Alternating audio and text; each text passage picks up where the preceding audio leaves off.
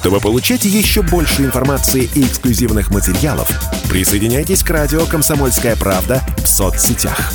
В отечественных социальных сетях. Смотрите новые выпуски на Рутьюбе, читайте телеграм-канал, добавляйтесь в друзья ВКонтакте, подписывайтесь, смотрите и слушайте. Радио «Комсомольская правда». Самая оперативная и проверенная информация в эфире и соцсетях. Что будет? Честный взгляд на 8 января. За происходящим наблюдает Иван Панкин. Возвращаемся в эфир. Приветствую всех тех, кто к нам только что присоединился. В студии радио «Комсомольская правда» Иван Панкин. Я напоминаю, что трансляция идет в YouTube на канале «Не Панкин». Пожалуйста, присоединяйтесь, подписывайтесь, пишите э, в чате в середине часа. С удовольствием во время большого перерыва еще с вами пообщаюсь. Э, повторяю, с огромным удовольствием. Так,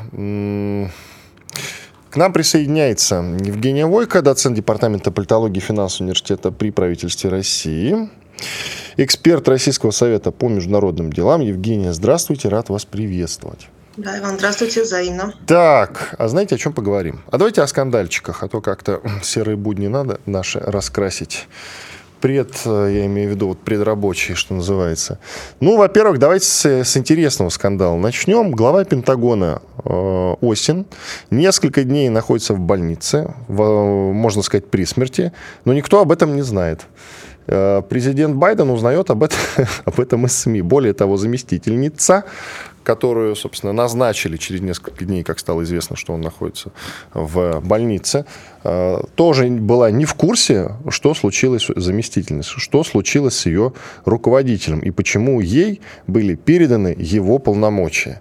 И, и, повторюсь, Байден тоже об этом не был в курсе. Вот это уровень секретности. Представляете, как, как такое вообще возможно? Как вы смотрите на эту историю? Да, ну здесь в секретности ли дело, да, или в том, что информация, а, так сказать, не доходит а, оперативно и в, скажем, первоначальном виде до первого лица в Соединенных Штатах. То есть это лишний раз показывает, что действительно с процессом принятия решений есть определенные сложности. Не скажу, что прям глобальные какие-то проблемы, но действительно вот подсвечивается лишний раз, ну, скажем так, где-то рассогласованность, где-то не достаточная оперативность в этом. Здесь вот почему-то в памяти всплывает инцидент да, с китайским воздушным шаром, когда долгое время не могли понять, собственно говоря, что это за шар, что с ним делать, откуда он вообще появился, но в конце концов решили все-таки для перестраховки его сбить. Вот, то здесь что-то похожее, то есть мы видим, что действительно система принятия решений несколько, скажем так, она инертна, она нетороплива, возможно, не смогли раскачаться после тоже праздников, каникул довольно долгих по американским меркам, ну и вот, собственно говоря, э, информация дошла до первого лица, до президента а, только что. Да, я допускаю, что уровень секретности, возможно, перестарались с этим уровнем секретности, чтобы информация не всплыла, так сказать, не вышла наружу. Ну вот получилось, что получилось. Президент узнает действительно об этом не по собственным каналам, а из средств массовой информации, где утечки, так сказать, появились гораздо раньше. И другой скандал, куда более крупный, это дело Эпштейна, так называемого, я новость вам пересказываю. Так, Федеральный суд в Нью-Йорке опубликовал сотни страниц документов, связанных с делом миллиардера Джеффри Эпштейна, которого обвинили в секс-торговле людьми, и он потом в 2019 году покончил жизнь самоубийством, там же в тюрьме. В документах фигурируют более 150 человек, включая известных политиков, актеров и бизнесменов. Я читаю, вот некоторых назову. В документах, которые опубликованы, в частности, фигурируют бывшие президенты США Билл Клинтон, Дональд Трамп, актеры Леонардо Ди Каприо, Кейт Бланшет, Брюс Уиллис, Кэмерон Диас, Кевин Спейси, режиссер Джордж Лукас, модель Наоми Кэмпбелл, певец Майкл Джексон, британский принц Эндрю, иллюзионист Дэвид Копперфильд, другие знаменитости. Это весь цвет Голливуда, можно сказать. И не только Голливуда, если мы про британского принца Эндрю. А что это за история, расскажите, пожалуйста, если можете ну, история, растолковать.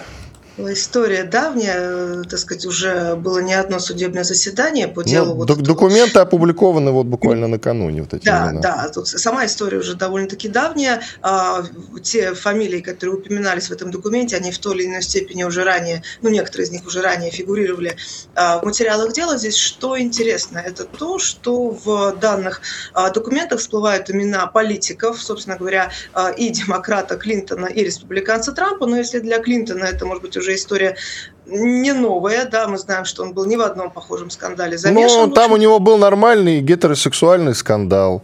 А, ну, ну, домогался случае, он до помощницы стажерки Белого дома, да. да. Ну, такое что такое? дополнение а, к его биографии, довольно-таки богатая и насыщенная. А что касается Трампа, то да, действительно, так сказать, э, с точки зрения его репутации, того, ну, скажем, даже образа, ну, практически безупречного такого семьянина, а, хотя это, в общем-то, его не первый брак, в котором он ныне пребывает, тем не менее, явно это пятно. И это пятно может быть как раз использовано э, демократами, ну, его оппонентами, скажем так, либо антитрампистами уже внутри республиканской партии э, для того, чтобы, собственно говоря, понижать его котировки и далее э, блокировать его допуск, собственно говоря, к президентским выборам.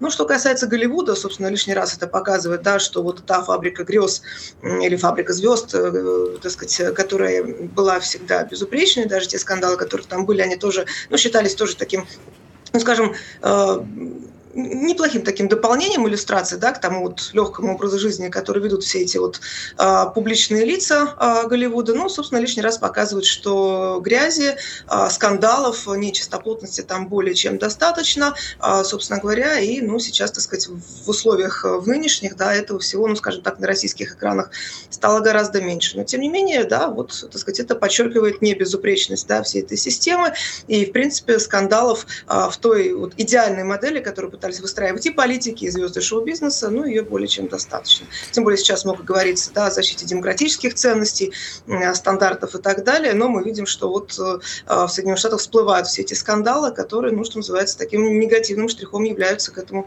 образу, который довольно активно, собственно говоря, внушался и на протяжении 22 года, ну и в 23 также. Но как вы к списку-то относитесь? Он довольно разношерстный. Там есть, э, на первый взгляд, да, мы знаем о Леонардо Ди Каприо только хорошего, он там зверюшек защищает и, в принципе, много денег тратит на благотворительность. С другой стороны, есть Кевин Спейси, который фигурирует уже в нескольких скандалах с домогательствами и пережил уже культуру отмены. То есть совсем разные люди, абсолютно. Э, ну, действительно, так сказать, э, это, опять же, как я уже сказала, показывает, да, что ничто человеческое не чуждо даже тем... Ну, то есть вы верите, а... да, вы верите в этот список, что эти люди, скорее всего, каким-то образом Здесь, э, замешаны вот в этой секс-торговле и, ну, соответственно, в секс-покупках? я допускаю. Допускаю здесь разные степени, каждый из них будет пытаться, безусловно, себя, что называется, так сказать, обелить. А, допускаю, что здесь элемент определенной политической, ну, или, скажем, такой вот аппаратной игры присутствует, а, но, тем не менее, все-таки список действительно довольно большой большой, уже как минимум попадание в этот список, ну, все-таки будет являться таким довольно неприятным пятном на репутации. Ну, что касается вот ряда персонажей, там, а, не знаю, та же Наоми Кэмпбелл, в принципе, ну, в таких каких-то уж совсем э, неприятных вещах замеш... замешано не было. Хотя, кстати, в отношении нее там были и с наркотиками ряд информации связаны. То есть здесь, в принципе, при желании, я думаю, что, так сказать, американское правосудие поставило задачу найти, э, так сказать, э, э, связи, причастности, является ли эта компания инспирированной определенным, собственно говоря, вот таким актом,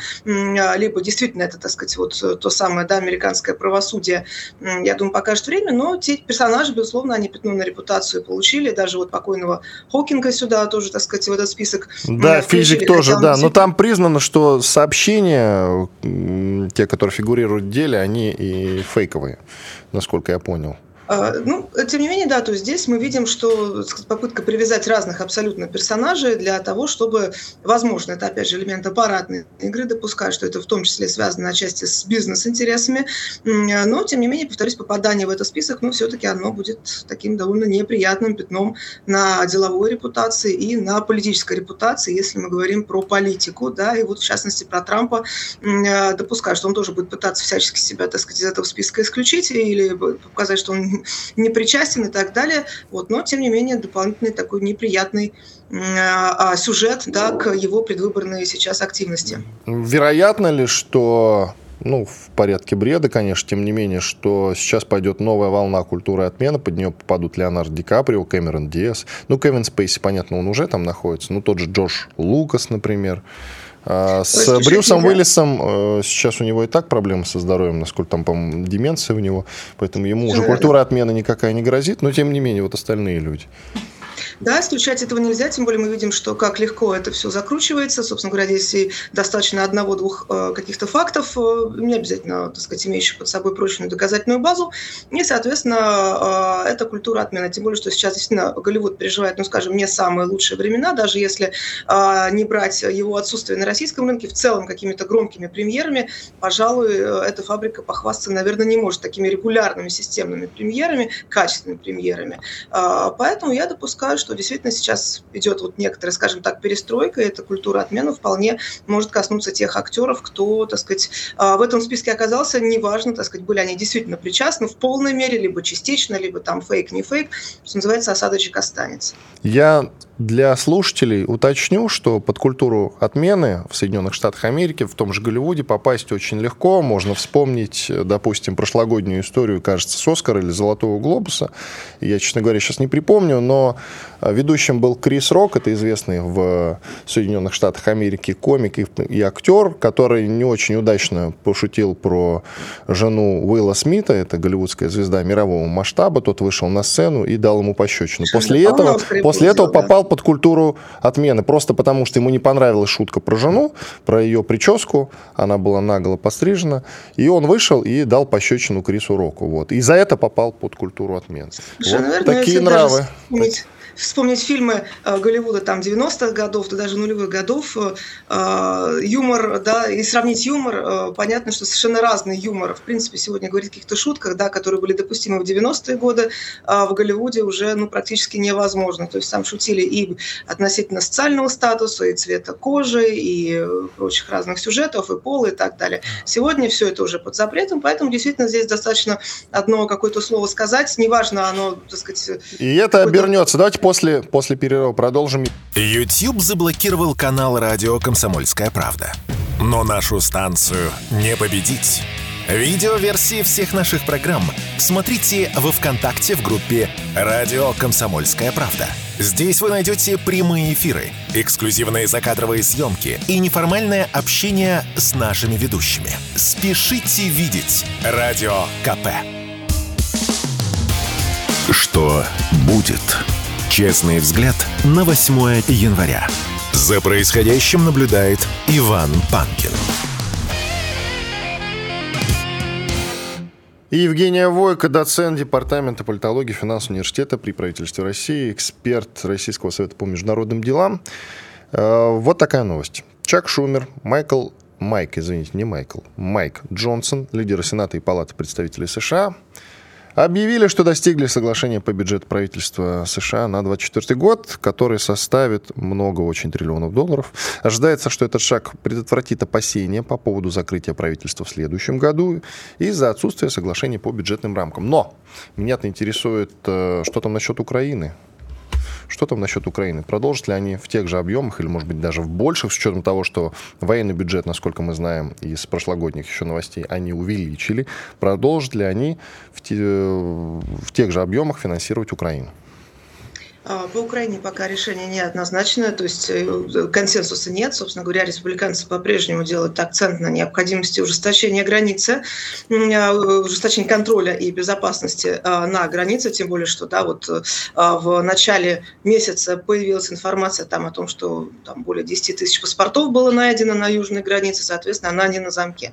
Республиканцы на это упирают, говоря о том, что, собственно говоря, Байден и демократы в целом так и не показали, а на что, собственно говоря, тратятся средства, и что из себя представляет стратегия США по Украине. Тот же Джонсон обращался уже к президенту, говоря о том, что нет понимания, а что, так сказать, каково видение э, демократической администрации э, Байдена э, по Украине и на что эти деньги собираются тратить. Поэтому, да, сейчас, так сказать, это прежде всего решение по бюджету, это внутриполитическое и внутриэкономическое решение, оно связано с тем, что шатдаун в нынешних условиях, в общем-то, он не выгоден именно с аппаратной точки зрения, с электоральной точки зрения, не демократам, не республиканцам, но в большей степени даже демократам, которые, собственно говоря, сегодня правительство возглавляют.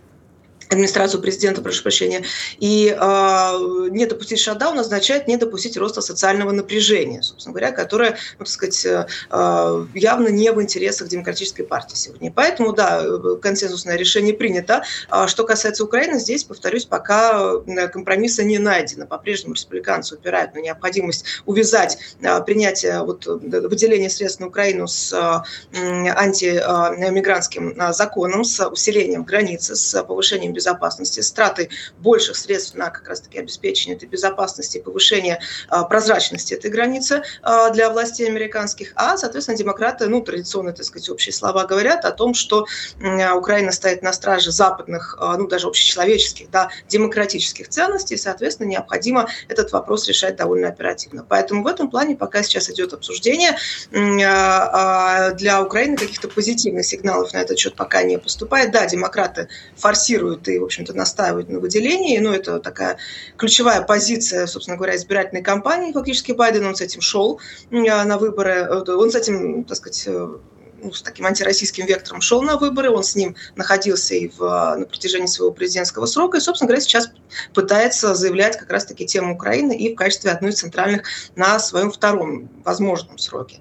А, республиканцы здесь а, понимают, что для них в большей степени значим все-таки вопрос а, внутри, э, так сказать, э, внутренней безопасности, внутриамериканской, они играют с этим. И Трамп э, про тему мигрантов очень много говорил, тем более, что это мигранты не являются электоральными социальной базы для республиканцев, а в большей степени для демократов, собственно говоря. Поэтому республиканцы и не стесняются вот говорить об ужесточении мигра- э, миграционного законодательства. Ну, демократы эту тему все-таки пытаются обходить. С одной стороны, да, признавая, есть определенные сложности, но не делая эту тему центральной. Она не является их, скажем так, ну, таким мейнстримом для демократов, поскольку мигранты – это электоральная база, иммигранты из стран Латинской Америки, например, в значительной степени это электоральная база для демократов. В 2020 году это уже было ярко показано. Та же Дженнифер Лопес, например, довольно активно агитировала за Байдена. Собственно говоря, поэтому сейчас разыгрывается карта Украина а, для демократов, либо антимигрантское законодательство для а, республиканцев. И, собственно говоря, обсуждение идет вокруг денег, куда больше тратить.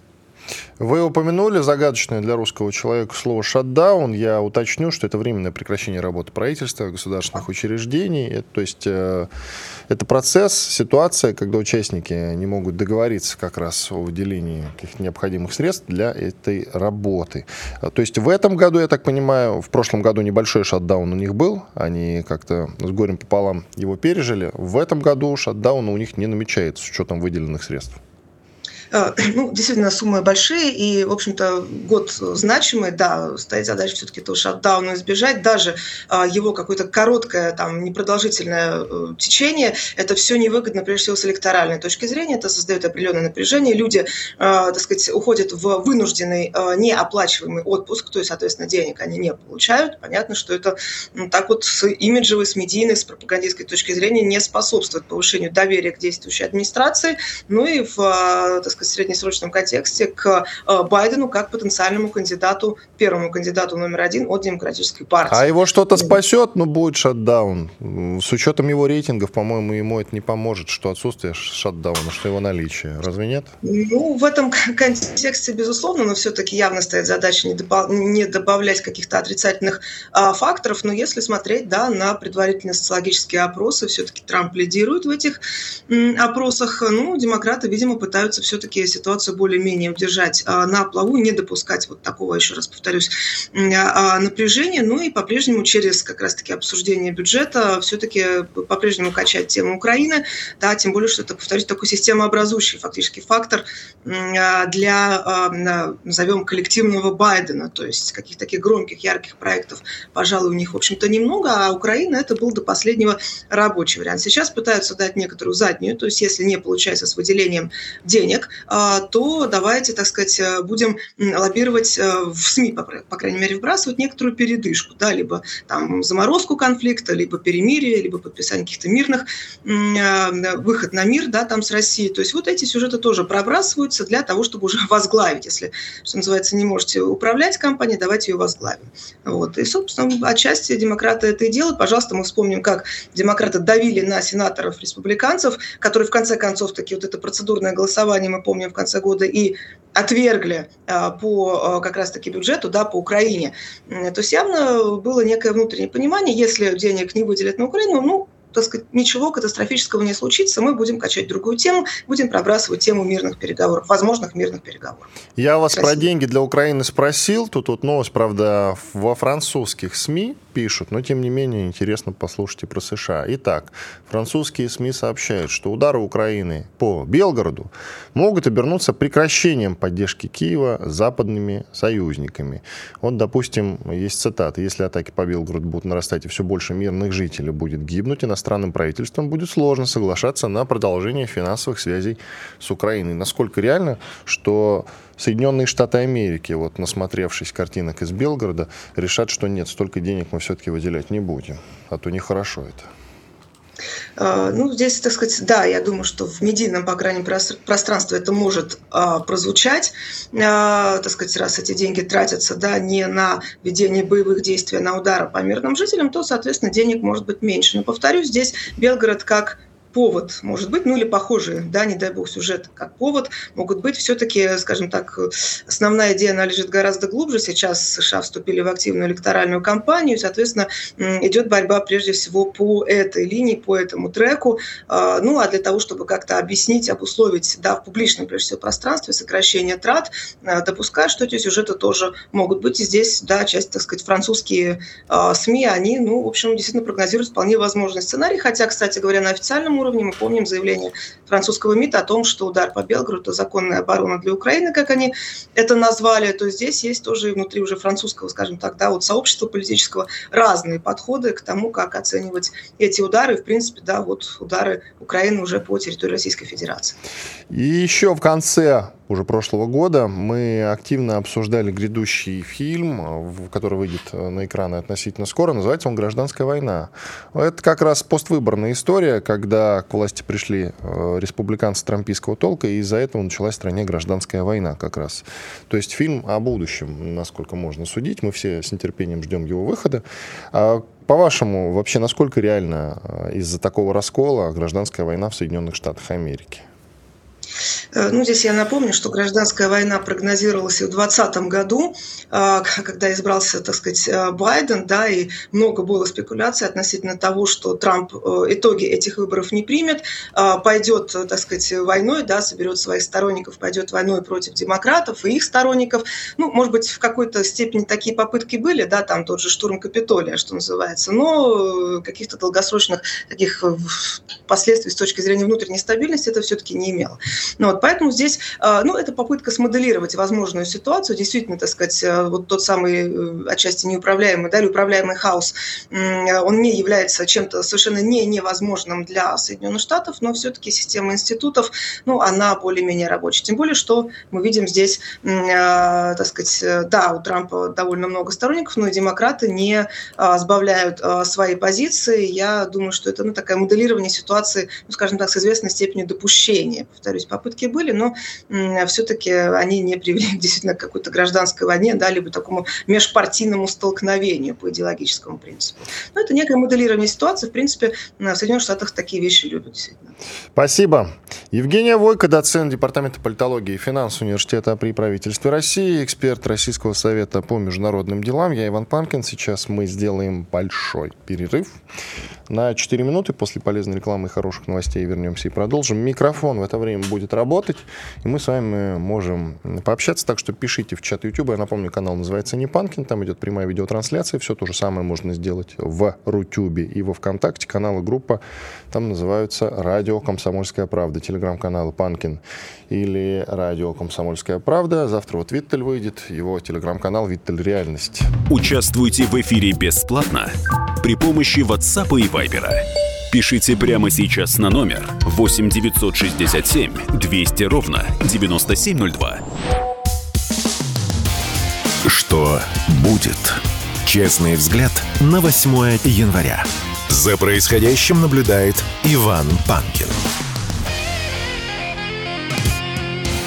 Да, все так. Иван Панкин по-прежнему в студии радио «Комсомольская правда». YouTube-канал называется «Не Панкин». Присоединяйтесь, пожалуйста, к трансляции. Телеграм-канал «Панкин». Тоже можете присоединяться, подписаться к нам. В эфир уже присоединяется, простите за повторение и тавтологию, Сергей Юшин, руководитель исполнительного комитета Национального, э, Национальной мясной ассоциации. Сергей Евгеньевич, здравствуйте. Здравствуйте, Сергей Евгеньевич. Какие-то проблемы? какие-то проблемы возникли технические. Сейчас мы их быстренько уладим, друзья. Я пока обозначу тему, на которой мы будем э, с Сергеем Евгеньевичем беседовать. Дело в том, что в некоторых регионах у нас в прилавках исчезла курица. То есть в прошлом году, в самом конце, под занавес, мы пережили дефицит яиц. А теперь мы столкнулись, правда, в некоторых регионах, только не по всей России, в некоторых регионах, вот среди прочих, это сейчас специально, друзья, открою, а в Самарской области пропала курица с прилавков магазинов. Есть, э, есть фотографии даже, в том числе сделанные местными ГТРК, это гостелерадиокомпании, Самара в том числе. Вот я вижу скрин фотографий. И похожая история была в Екатеринбурге, крупный город, тоже приводится несколько фотографий, где курицы на прилавках нет.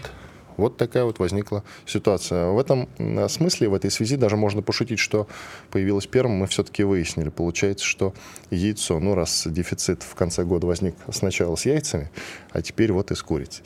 Сергей Юшин, еще раз повторю, руководитель исполнительного комитета Национальной мясной ассоциации. Сергей Евгеньевич, здрасте. Да что ж такое? Здравствуйте. О, слышно. Здрасте, Сергей Евгеньевич. Скажите, пожалуйста, с чем вы связываете э, вот этот дефицит э, с курицей на прилавках некоторых городов. Тут э, в X5 Group, которая в том числе владеет сетью «Пятерочка», уже поспешили сказать, что этот дефицит связан с непогодой. Но что-то не верится, что-то не верится. Прошу вас, вам слово. Так. Хочу для начала поздравить всех э, слушателей «Комсомольской правды» и зрителей с прошедшими праздниками и с началом трудовой недели. Нет, и она еще не началась. Напомнить, Секундочка. Ну, секундочку. Она началась только у нас. Завтра начинается. Да. И жизнь пойдет как обычно. И э, не секрет, что в праздничные дни, тем более, когда праздники такие длинные, э, целый ряд продуктов может в магазинах периодически ну, пропадает на короткое время. Это связано с тем, что действительно в такие дни очень сложно и предсказать спрос и предложение, потому что все закупаются обычно до праздников. И мы предполагаем, что большинство людей в праздники уже мало в магазины ходят, и я сам ходил в магазины и тоже делал фотографии, но крайне мало людей в магазинах. И хлебов какие часы не было. Но если бы мы говорили только о курице, но у курицы много других продуктов. Есть полуфабрикаты куриные, и котлеты из курицы, и наггетсы, и все что угодно. Ну вот не довезли э, охлажденную тушку. И тут же ну, наши граждане начинают хайпить. А зачем? Ну, будьте вы сострадательными. Водители тоже хотят отдыхать иногда в выходные дни. И на самом деле сейчас, когда они получают очень высокие зарплаты, потому что дефицит а, работников транспортной сферы, ну, они могут себе и позволить отдыхать. Поэтому никакой проблемы не было. Ну да, предположим, день там не было полтора тушки птицы. Но производство наше работает 24 часа в сутки. Никаких даже намеков на дефицит нету. А по логистике я вчера был, например, в Подмосковье в двух магазинах сетевых. Они стоят рядом, в 30 метрах друг от друга. И я тоже сделал фотографии. В одном не было тушки, а в другом прилавке были завалены пятью различными видами тушки от разных производителей ценой от 173 рублей за килограмм. И все, наверное, скажут, это дешево, но у меня есть фотографии. И там до 219. Поэтому это обычная такая праздничная суета. И да, действительно, мы знаем, ряде регионов было очень холодно, и это тоже влияет на работу транспорта. Поэтому, ну, если кому-то нравится из граждан опять поднимать панику на пустом месте, но это пусть на их совести остается. Сергей Евгеньевич, позвольте с вами немножечко все-таки не согласиться вот по поводу паники и про совесть тоже. О, у нас, видимо, опять какие-то проблемки случились. Ну, давайте уже по телефону выведем, раз не получается наладить видеодиалог. По телефону выведем и нормально поговорим уже, без этих технических сложностей. Я пока обозначу а, проблему.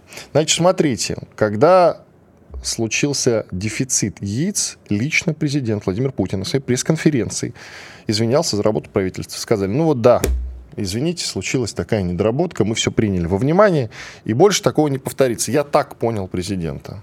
И, видимо, отдельные люди не услышали. Сергей Евгеньевич говорит, что ну, возникли, возник дефицит на пустом месте. Там водители где-то не довезли, у них выходные и так далее. Но это же комплексная работа, не так ли?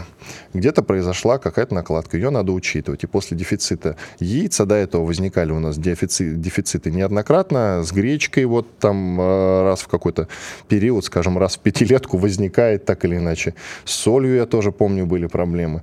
Это это же давно э, должно было учитываться. Мы же не первый Новый год переживаем, правда ведь? И ну, нужно учитывать, что иногда может возникнуть дефицит э, той или иной продукции. Почему этого до сих пор не сделано, для меня загадка. Кто-то скажет, а я помню заявление депутата, я даже его озвучивал, депутата Госдумы, по-моему, даже главы компетентного ведомства, сейчас полезу в свой телеграм-канал, я об этом писал и вспомню его имя. Он говорил, что э, дефицит, в том числе яиц, был связан с тем, что жители, граждане наши, стали слишком хорошо жить и закупаться впрок. Э, что, на мой взгляд, все-таки не оправдывает э, тот факт, что возникает так или иначе какой-то дефицит, чего бы то ни было. Сергей Евгеньевич, вы же меня слышали сейчас, да? Нет, Сергей Евгеньевич нас, к сожалению, не слышал. А, ну, если удастся все-таки соединиться с Сергеем Евгеньевичем, то с удовольствием с ним побеседуем. Да, и тогда пока, наверное, в силу того, что я компетенциями по поводу а, дефицитов не обладаю, но можно, конечно, сейчас... А, Сергей Евгеньевич, вы меня слышите? Друзья, про прошу прощения, что нам приходится вот так вот пытаться соединиться с гостем. Вот музыка какая-то заиграла. Забавно. Ну, бывает. Э, кто-то скажет, что проблемы со связью возникли из-за того, что сейчас все кому-то звонят, например. Может быть и такое. Поздравляют друг друга, и поэтому вот возникли проблемы со связью. Да, О, Сергей Евгеньевич. Вы, наверное, я меня не слышали? Слышал. Слышали. Очень хорошо вас слышал. Ну, тогда, пожалуйста, вам слово, раз вы меня слышали. Ну, я еще раз могу сказать, что действительно ну, в новогодние праздники такое случается. Нет, я что-то не припомню. Вот, простите, пожалуйста, Сергей Евгеньевич, я позволю себе с вами не согласиться. Я сейчас сижу, лихорадочно вспоминаю прошлый Новый год. Был ли там какой-то новогодний праздник? Был ли там какой-то дефицит? И что-то не припоминаю. Ну, мы об этом будем спорить или еще о чем? Вот я не очень понимаю. Я еще раз говорю. Птицы в стране достаточно. Предприятия работают. Если где-то в какой-то отдельный город не довезли, но давайте с этим отдельно и разбираться. Но вам же X5 сказал, проблемы с логистикой. В Москве... Алло, алло, да. Да, я вас алло. слышу, я вас слышу, Сергей да. Евгеньевич, продолжайте. В Москве я прошел по магазинам и под Москвой. Птицы везде есть. Яиц полно. Ну, значит, где-то логистика работает лучше, где-то меньше. И еще раз хочу обратить внимание. Мы, в принципе, сегодня испытываем колоссальный дефицит работников транспортной сферы. Зачастую даже мы с трудом находим в нужное время водителей для перевозки кормов, потому что люди идут в другие отрасли, промышленность, подписывают контракты с СВО. Это тоже влияет на работу, на стабильность работы. Вы думаете, что у нас прям безработица, и людям нечего делать, и все думают, как довести курицу? Нет. Есть места, где платят гораздо больше. Поэтому я прошу просто понять, что да, может быть, где-то в отдельных городах случился недовоз. Но курицы достаточно. Россия по-прежнему занимает четвертое место в мире по производству. Если Китай, огромный Китай, где население в 10 раз больше, производит порядка там 13 миллионов тонн, то небольшая, по сравнению с ним, Россия производит 5 миллионов 300 тысяч тонн. Мы производим, мы потребляем курицы на 40-50% больше, чем в Европе. 35%, 35 килограммов на человека в год у нас потребление мяса птицы. У нас огромное потребление. Ну, давайте любую отрасль сейчас разбирать, где еще бывают какие-то временные трудности и недостатки. с автомобилями, с ладами, с чем-то еще. Зачем постоянно отрасль почему-то критиковать? Люди работали все праздники, в отличие от многих из нас, кто отдыхал на диване, птицеводы российские героически в эти праздники работали, в том числе в такую жуткую погоду. Давайте с уважением относиться к нашей отрасли. Не нравится вам, как мы работаем, покупайте другой товар. Но я уже устал объяснять. Люди работают на совесть. Если где-то случилась, ну, вот такая вот промашка, не все из нас работают на 100%. Многие делают ошибки.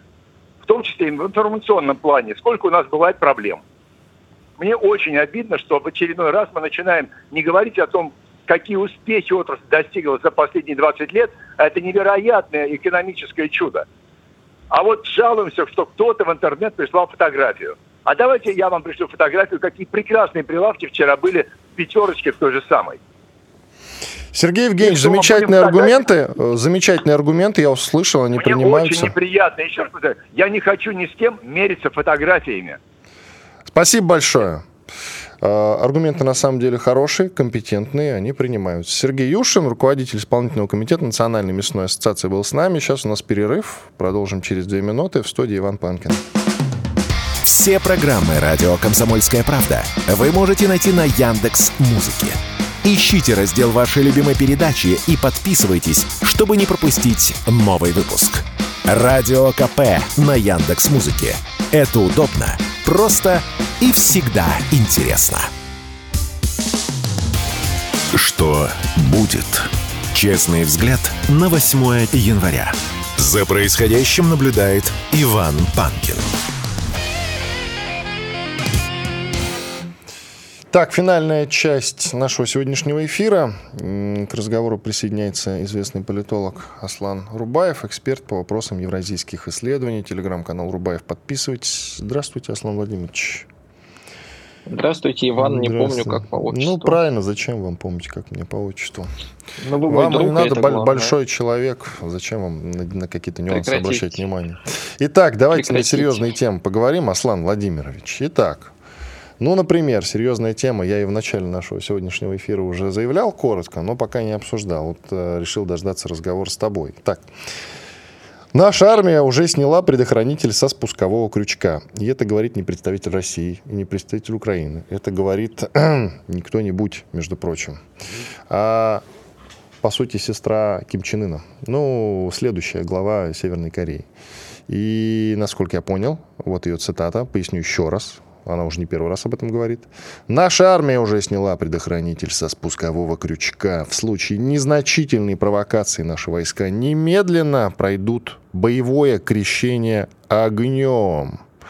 Круто звучит на самом деле. То есть нас ждет еще и войнушка с Южной Кореей. Я уточню, я уточню, что Южная Корея самый большой поставщик на Украину артиллерийских снарядов. Кто-то думал, что это европейские страны, которые там миллион собирались поставить, но выполнили только на четверть. А оказалось, что какая-то Южная Корея перевыполняет этот план э, лучше, чем все НАТО, весь Европейский Союз. И если, и если Северная Корея начнет войну с Южной Кореей, это в каком-то смысле, э, с одной стороны, выгодно для нас. С другой стороны, философ Дугин говорит, что если Северная Корея начнет войну, а корейцы наши братья, мы должны включиться и помогать. Ну, в общем, тебе слово. Ну, Интересно, как, если Северная Корея... Северная Корея, войну? кстати, поставляет огромное количество артиллерийских снарядов нам. Вот так вот у них да. происходит. Да. да. Э, я думаю, что Северная Корея это вполне самодостаточное государство, способное за пару минут просто уничтожить э, Южную Корею. Это во-первых. А во-вторых, а я не понимаю, Ваня, особо почему удивлению. Э, мы всегда слышали жесткую риторику со стороны северокорейских лидеров по отношению к Южной Корее, к Соединенным Штатам Америки, к Японии, ну, к своим врагам. И а, в данном случае они всегда подчеркивали определенные красные линии, и ни у кого не было сомнений, что Корея сможет, в общем-то, дать ответ.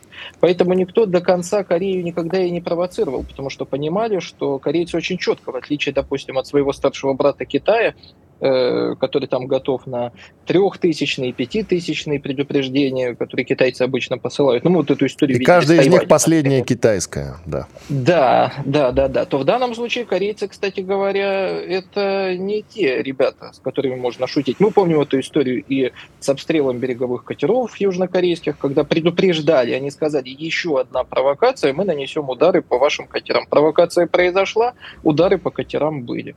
Э, естественно, зачем драконить? Понимая реакцию Северной Кореи, э, зачем драконить э, этими учениями, влезть границ, стрелять, между прочим, выводя на какую-то определенную реакцию ядерную страну, которая, в общем-то, в последнее время в своей, ну, скажем так, ядерной программе преуспела, преуспела значительно.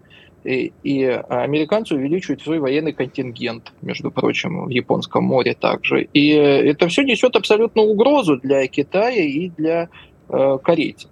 В данном случае корейцы ну, вот так, с такой вот публичной дипломатией выступили, объяснили, э, все-таки кто э, в доме хозяин, объяснили свою позицию и просто предупредили о последствиях. Другое дело, конечно же, что э, эти сигналы, несмотря на то, что там, э, как сказали э, военные Южной Кореи, что это комедия, что они посмеялись там, ну посмейтесь. Вот уж кто-кто создает информационную шумиху, так это и Южная Корея. Вот такими заявлениями о том, что они посмеялись. Но на самом-то деле они прекратили провокацию. Они испугались и все. И э, отскочили назад. Вот это и есть э, результат э, четкой последовательной политики. Ким сказал, что будет э, с ними, устами своей сестры. Они поняли. Ну, кстати, а чего это он так действительно сестру свою продвигает? Кстати, очень миловидная девушка. Выглядит значительно ну, да. красивше, интереснее, чем Ким. Не только потому, что он мужик, а она, значит, прекрасная леди. Но в целом она выглядит как-то очень приятно, согласись. И как-то внешность не сочетается с ее риторикой. Она довольно воинственные заявления делает, даже куда более воинственные, чем он временами. И она, кстати, говорила о поддержке России.